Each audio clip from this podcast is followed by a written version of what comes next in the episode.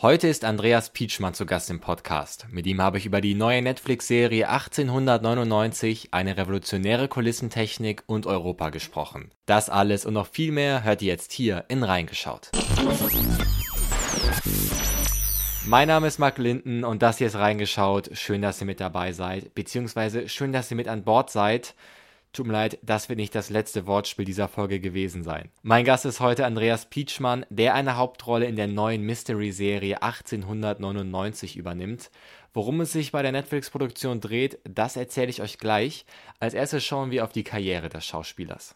Nachdem Andreas im Jahre 1996 die Schauspielschule beendet hat, war er auf der Theaterbühne zu finden. So spielte er in den nächsten Jahren unter anderem am Schauspielhaus Bochum und am Hamburger Thalia Theater. Im Jahr 1996 stand er auch in der Kinokomödie Echte Kerle das erste Mal vor der Kamera. Es folgten Rollen in Filmen wie Sonderlee und dem Schimanski-Film Rattennest. Ab 2004 spielte er 41 Folgen lang Matreus, den Gehilfen böser Mächte in der Kinderserie 4 gegen Z. 2006 war Andreas an der Seite von Nora Tschirner und Christian Ulmen im Kinofilm FC Venus Angriff ist die beste Verteidigung zu sehen. In der Sat1 Actionserie GSG 9 Ihr Einsatz ist Ihr Leben übernahm er ab 2007 die Rolle des Polizisten Konstantin von Brendrop. Danach folgten weitere Auftritte in Fernsehreihen wie dem Tatort, Kudamm und Wilsberg. Darüber hinaus war er fünfmal im Polizeiruf 110 zu sehen und übernahm 2015 die Rolle des Ben in der RTL-Serie Männer alles auf Anfang gefolgt von einer Rolle in der internationalen Koproduktion The Team. Von 2017 bis 2020 war Andreas in der mit dem Grimme-Preis ausgezeichneten Mystery-Serie Dark zu sehen. In der deutschen Netflix-Produktion spielte er einen mysteriösen Zeitreisenden. Bis heute zählt Dark zu den von den Kritikern meistgelobten Eigenproduktionen des Streamingdienstes.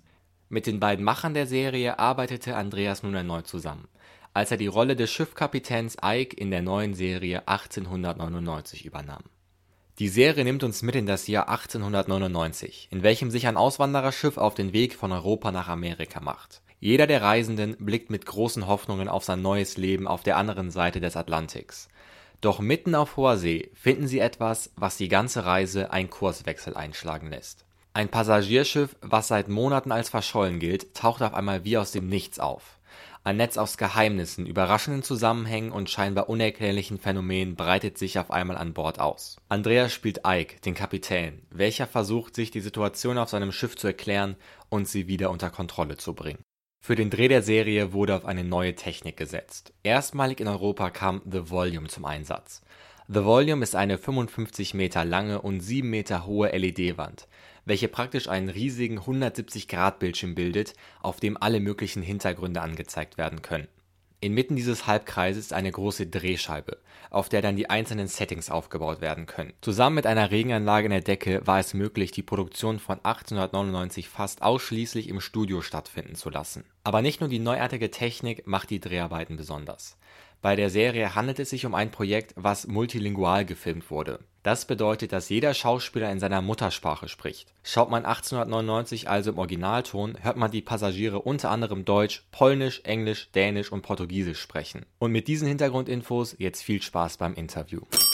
Hallo Andreas, schön, dass du da bist. Es gibt so, so vieles, worüber wir sprechen müssen. Ja, in der Tat. Mal sehen, wie viel wir reinkriegen in die kurze Zeit. Lass uns über 1899 sprechen, die neue Netflix-Serie. Und ich muss schon von vorne weg jetzt sagen, ich habe sechs Folgen geschaut und ich bin wirklich total begeistert. Total die spannende Story, aber gleichzeitig auch wieder ja, sehr komplex und mit total vielen Verästelungen. Wie behältst du eigentlich beim Dreh da den Überblick, dass du nicht durcheinander kommst? Hast du da einen Trick? Naja, es ist ja meine Aufgabe. Es ist ja mein, äh, mein Job als Schauspieler, den Überblick zu bewahren und äh, wirklich zu wissen, wo sind wir, wann sind wir wo, was muss vorher geschehen, was werde ich noch drehen, was werde ich später drehen. Und äh, es ist einfach eine Frage der Vorbereitung. Und dafür muss ich einfach gut genug vorbereitet sein. Du bist jetzt im Nachgang schon weiter als ich. Ich habe noch nicht sechs Folgen gesehen. Deswegen freut es mich, wenn es dir gefällt. Ich bereite mich natürlich sehr gut vor und lese die Drehbücher äh, sehr häufig, damit ich auch wirklich weiß, äh, was passiert, was ist passiert und die Zusammenhänge weiß und auch eine Ökonomie für mich aufrechterhalten kann und sagen kann, okay, ich will jetzt in der Szene aber die und die Haltungen spielen, denn ich weiß ja noch, es kommt später das und jenes und ich werde auch in einer vorhergehenden Szene mich so und so verhalten. Also das ist eine Frage der Vorbereitung und dann kann man das schon. Aber es ist einfach mein Job. Ja, aber die ist natürlich, äh, denke ich mal, bei so einem Projekt nochmal ein Tick anspruchsvoller, würde ich mal von ausgehen. Weil die Erzählweise ja schon komplex ist. Ja, genau. Es ist nicht so komplex, glaube ich, wie insgesamt wie bei Dark, aber generell gilt es bei den Geschichten von Jantje Friese und Baran Boroda schon wach zu sein, auf der Hut zu sein, denn es gibt viele versteckte Geheimnisse zu entdecken, aber das ist ja auch der Spaß daran. Du hast ja mit den beiden Machern schon mal zusammengearbeitet. Glaubst du, du kannst die schon so ein bisschen besser einschätzen oder haut sich auch noch um, wenn du die Drehbücher liest? Also mich haut es immer und regelmäßig um, wenn ich die Drehbücher ja. lese, aber das weiß ich dann schon vorher und nehme, nehme mir deswegen dann auch viel Zeit und suche mir einen Slot, wo ich weiß, jetzt kannst du sitzen bleiben, denn wenn du weiterlesen willst und hast dann was anderes zu tun, dann wirst du genervt sein. Also gucke ich gleich, dass ich viel Zeit habe. Und das ist dann auch so. Das ist ähm, so, dass ich die Bücher nicht weglegen kann, dass man, dass ich immer wissen will, wie geht's weiter. Das ist wie so ein Buch, was man nicht mehr loslassen wie, kann. Wie so ein guter Roman, den du eigentlich. Genau, ich habe die ganze Nacht ja, durchgelesen und äh, das bin ich schon gewohnt von den beiden, aber immer wieder aufs Neue überrascht wie sie, das, okay, wie sie das hinkriegen. Ähm, auf jeden Fall. Also mir ist es wirklich nicht leicht gefallen, mir die Folgen einzuteilen. Ähm, bist du jemand, der so Serien als Binge-Watcher schaut oder bist du jemand, der das wirklich Stück für Stück jeden Abend eine Folge schaut? Ich glaube, ich würde es tun, wenn ich die Zeit dafür hätte, aber dadurch, dass ich ja auch Familienvater bin und dann äh, neben dem Spaß, mir Dinge anzusehen, einfach noch einen Haufen andere Aufgaben auf mich warten, schaffe ich das nie. Also ich habe, äh, wenn ich wirklich an einer Serie oder so dran bin, schaffe ich meistens zwei Folgen am Abend und äh, gehe dann, sobald ich Gelegenheit habe, weiter. Aber ich finde es auch ganz gut so. Ich muss nicht alles am Stück sehen. Ja, nee, finde ich, äh, das kann man auch ruhig genießen, so eine Serie. Ähm, lass uns mal ein bisschen äh, über die Kulisse sprechen. Ähm, erstmal über die rein physische. Ihr habt ja da so eine ganz coole neue Art, äh, also erstmalig in Europa ausprobiert, und zwar The Volume. Wie war das für dich, die Erfahrung, ähm, vor dieser Kulisse zu spielen? Also das war eine Umstellung. Natürlich zu Beginn, weil wir das nicht gewohnt waren und wir üblicherweise entweder an, auf richtigen Sets stehen, wo man dann vor Ort ist und natürlich die Eindrücke um sich herum hat, oder vor einer Greenscreen arbeiten mussten. Das heißt, du musst dich dann bemühen, dir alles vorzustellen. Dieser, dieser grüne, äh, diese grüne Wand soll dann eigentlich ein Berg oder ein Schiff oder ein Atlantik oder sowas sein.